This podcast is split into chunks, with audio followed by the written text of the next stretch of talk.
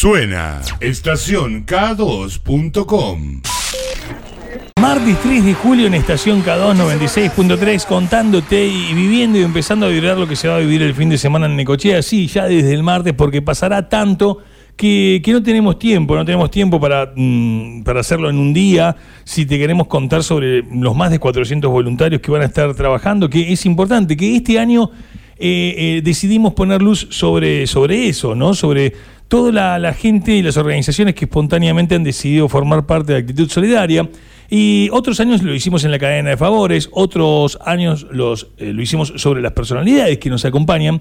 Y le vamos a dar justamente un espacio a algo que este sábado ocurre en la ciudad de Necochea, como es una clínica de básquet. Y también el domingo la, la colaboración y las ganas de formar parte de Actitud Solidaria en el playón del casino, en donde de 8 de la mañana a 3 de la tarde te vamos a esperar con donaciones, con ropa de abrigo, con frazadas, con calzado, con ropa para bebés, para los comedores, hogares, merenderos de Costa Bonita, de Quequén, de Necochea, de Juan N. Fernández, ayudando a más de mil chicos. La idea es que se viva una fiesta popular, más allá del frío, más allá de que es en julio, y en esa fiesta popular también nos va a estar ayudando el señor al que vamos a estar entrevistando. Para mí es una gran alegría decir buenos días a Rubén El Colo Volkovitsky. Hola Rubén, buen día. Leandro te habla, ¿cómo estás? Buen día, Leandro. Muy bien. Disculpa la voz, pero bueno, si el frío está haciendo sus, su estrago. Eh, eh, la verdad que como salís, estás para hacer un programa de radio Sí. eh, 10, 11 de la noche, así como hacía eh, Guerrero Martínez. Este, Parejo papo, ¿no? A ver, con el cantante. exacto. Eh, este, Bueno, y ahora imagino que teniendo que cuidar un poco más la voz por, por esto de, de- de las clínicas, donde comenzaste a entender que era importante no estar roto en ese sentido, ¿no? Porque eh, con el micrófono, más allá de eso, es una herramienta también de, de trabajo, de contacto con la gente. Sí, sí. Lo que pasa es que la semana pasada estuve en Salta, después en Mendoza, y el, lo- el frío era bastante intenso allá, y bueno, eh, por ahí los cambios de clima también influyen un poquito, pero, pero para el fin de semana ya voy a estar bien, porque durante esta semana tengo para recuperarme.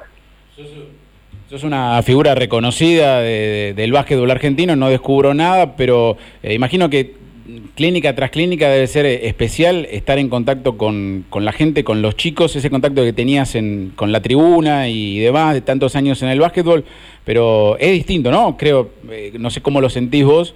Eh, a la hora de tener a, a la gente, un chiquito mirándote eh, y que vos le estés tirando frases, eh, en un futuro no sabes lo que puede llegar de ese chico de amar un- el deporte que vos amaste tanto. Sí, la verdad que sí. es un lugar diferente. Si bien está dentro del básquet, es un lugar diferente donde hoy estoy como formador y, y trato de transmitir todo lo que a mí me, me transmitieron durante muchos años tantos entrenadores, ¿no?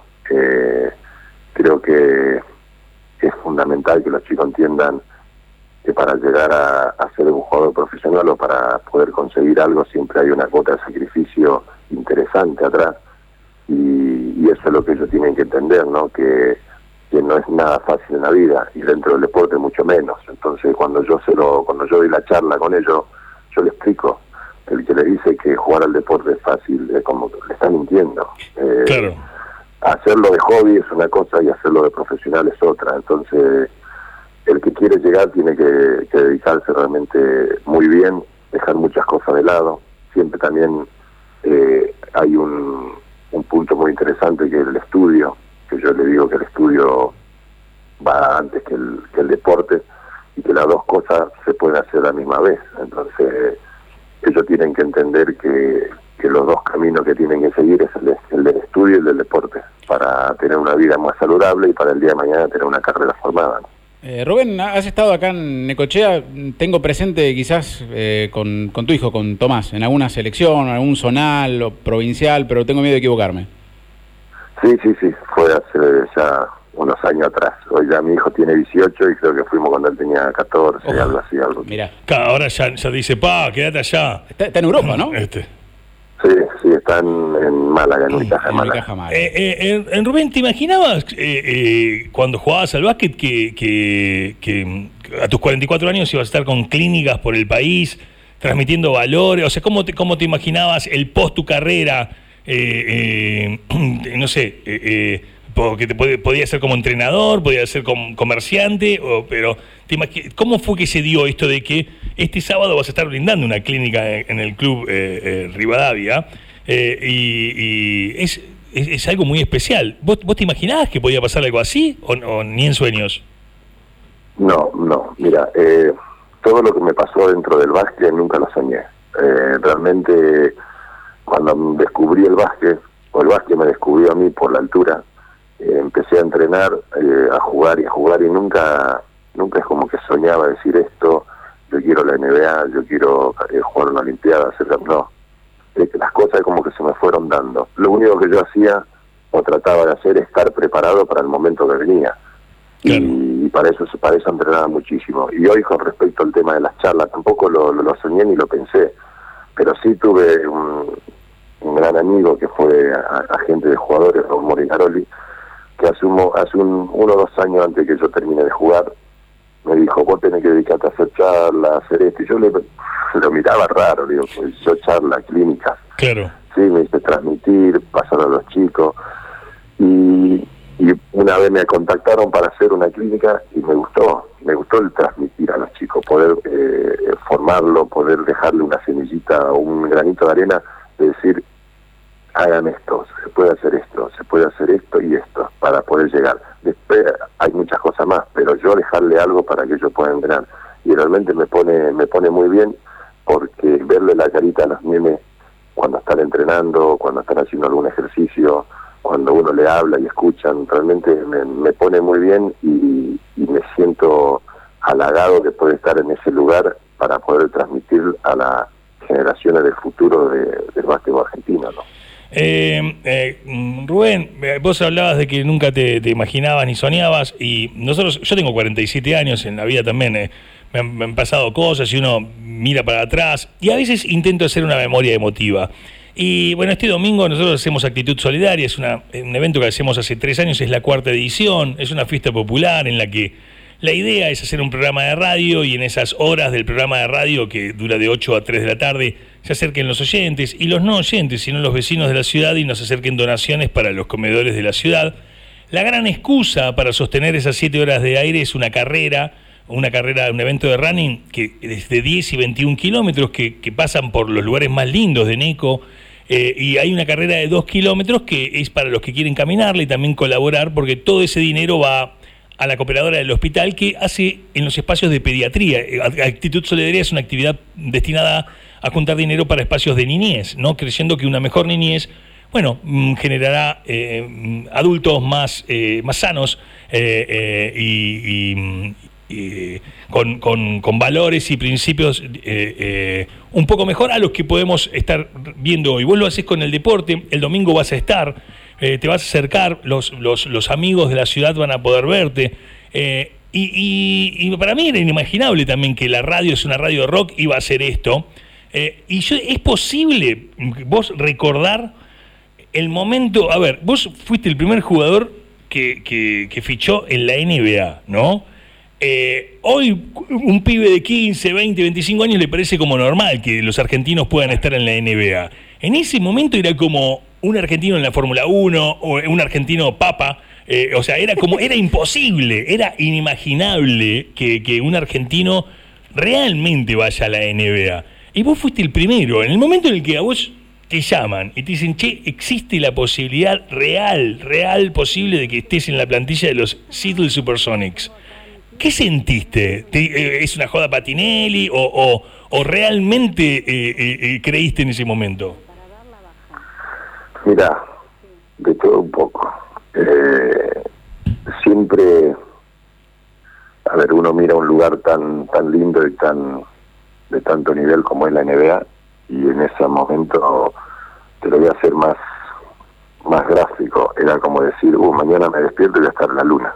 Claro. Y voy a decir, que te miraban y decís, vos estás loco. Eh, bueno, nunca, nunca me imaginé. Yo estaba en, a mí me gusta pescar para, para hacer terapia, para descansar con amigos, y yo estaba en, Paso de la Patria, en Corriente, pescando, y me sonó el teléfono.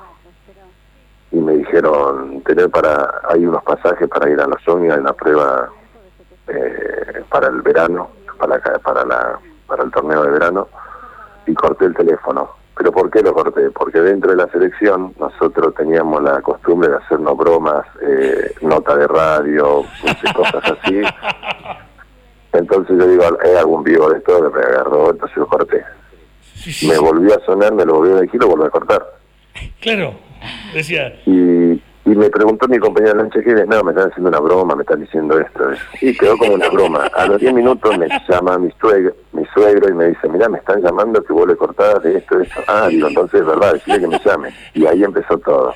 Porque era una broma, parecía una broma. Vos me dijiste la de Tinelli y bueno, nosotros hacíamos una broma entre nosotros, esas cosas. Claro, decía, eh, aparte llegabas a picar y te tenían todo el año cargándote, te tenían de hijo todo el año. Olvídate, eh, olvídate, porque nosotros, nosotros las hemos hecho también. Claro. Entonces, bueno, después lo agarramos y era la broma del, día a día, pero digo, no, yo no puedo creer, que, y, no lo podía creer.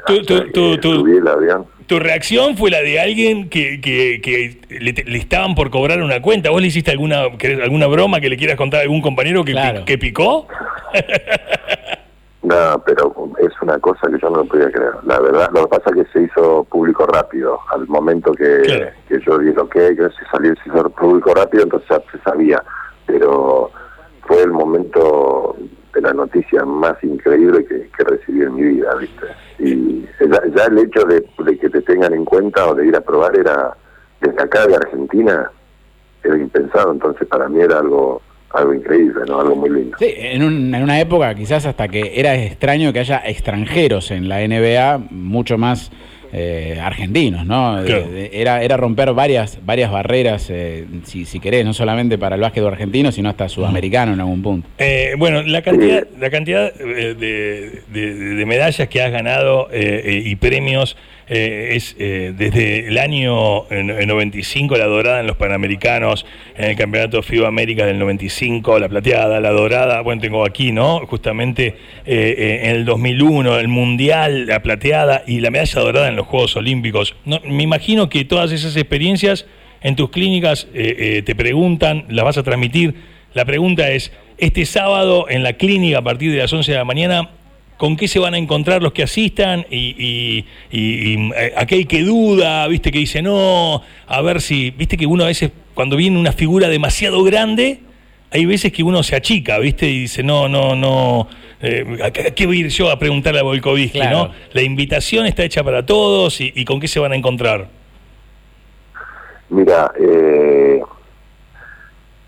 creo que a partir de las 10, no sé si a las 11 o las 10, a mí me habían dicho que por ahí empezábamos a las 10, por ahí cambiaron, pero bueno, yo para no... Lo chequeamos. Eh, claro, yo preferiría que los chicos vayan a las 10 por la duda, pero me parece que es a las 10. a las 10 de la mañana, ok, fantástico. La clínica y se iba a dividir en edades porque si hay muchos chicos y el lugar por ahí no es tan grande, eh, yo prefiero trabajar en dos, en dos turnos, uno para mañana y otro por la tarde, para que por categorías, por edades, para que los chicos puedan entrenar bien, aprender bien y puedan hacer las cosas que, yo les quiero mostrar.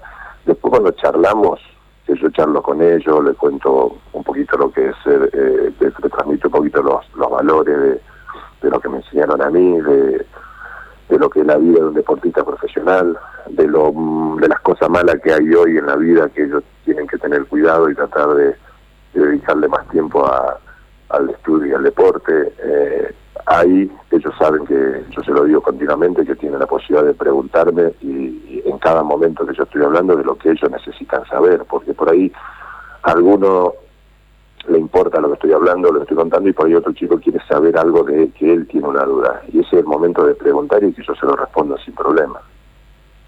Claro, es eh, quizás un poquito también a, la carta, ¿no? Eh, vos vas con, con, tu libro, vas con tu, tu idea, pero a veces eh, los chicos mandan en, algún punto también. Y yo lo que también hago es que los padres eh, vengan sobre el final del entrenamiento y la charla que hago con ellos la hago junto con los papás, porque nosotros eh, a veces nos olvidamos que detrás de ellos están los papás y es un pilar fundamental para que ellos puedan estar dentro de la cancha. Entonces, hablar con los papás y hablar con los chicos y saber que eso lo tienen que hacer juntos. Y, y es una charla bastante abierta y directa hacia las dos vías tanto al padre como al hijo, para que, para que puedan entender eh, de muchas cosas que por ahí tienen dudas. Y en todos los lugares pasan que los padres me agradecen eh, la charla por, por ser tan directo con ellos y con los chicos, ¿no? Eh, Rubén, te agradecemos infinitamente. Estamos re felices eh, de que llegues primero a Necochea para estar con todos los chicos. Eh, también a acompañarnos con actitud solidaria. La verdad que, que todo combine y, y, se alinee es eh, un golazo, es una alegría. Te agradecemos mucho y te esperamos por, por Neco. Eh, cuida la voz, que si no te metemos a hacer un programa de radio. Y, y, te esperamos y te agradecemos mucho. ¿sí? Que tengas un día hermoso. El, el, agradecido soy yo. Gracias a ustedes por ayudarnos a, a, difundir. Gracias a ustedes por hacer esto solidario. creo que lo solidario nos lleva siempre a nosotros a tratar de, o nos toca la parte más humana y, el ayudar a la gente que por ahí más lo necesita, que, que hoy por ahí son momentos difíciles con el frío y esas cosas que, que uno puede ayudar, ¿no? Y agradecer también a, a, a Necochea por tenerme en cuenta, a, a Eduardo Otero, que fue un, que es un gran amigo y que fue el que me contactó de un principio y le dije que sí para, para poder estar, así que gracias, lo espero a los chicos, a los padres, eh, el sábado por la mañana a partir de las 10 y ahí se le va a decir el horario de la tarde y bueno, y el domingo eh, a estar todo con el corazón solidario para, para la gente que lo necesita. Te mandamos un abrazo, Colo, muchas gracias. ¿eh? No, gracias a ustedes, un abrazo. Un lujazo, eh, por supuesto, queridos amigos. Rubén El Colo Volkovinsky, el fin de semana en NECO, formando parte de Actitud Solidaria y dando una clínica que tenemos confirmados los horarios. Es así, de 10 a 12 y de 14 a 16, justamente. En el piso de deportes, en el piso de deportes del eh, Club Rivadavia, ahí en calle 46. Bueno, ya están los horarios, eso va a ser el día sábado y, por supuesto, el domingo acompañándonos en Actitud Solidaria allí en el playón del casino. Sonó estación K2.com.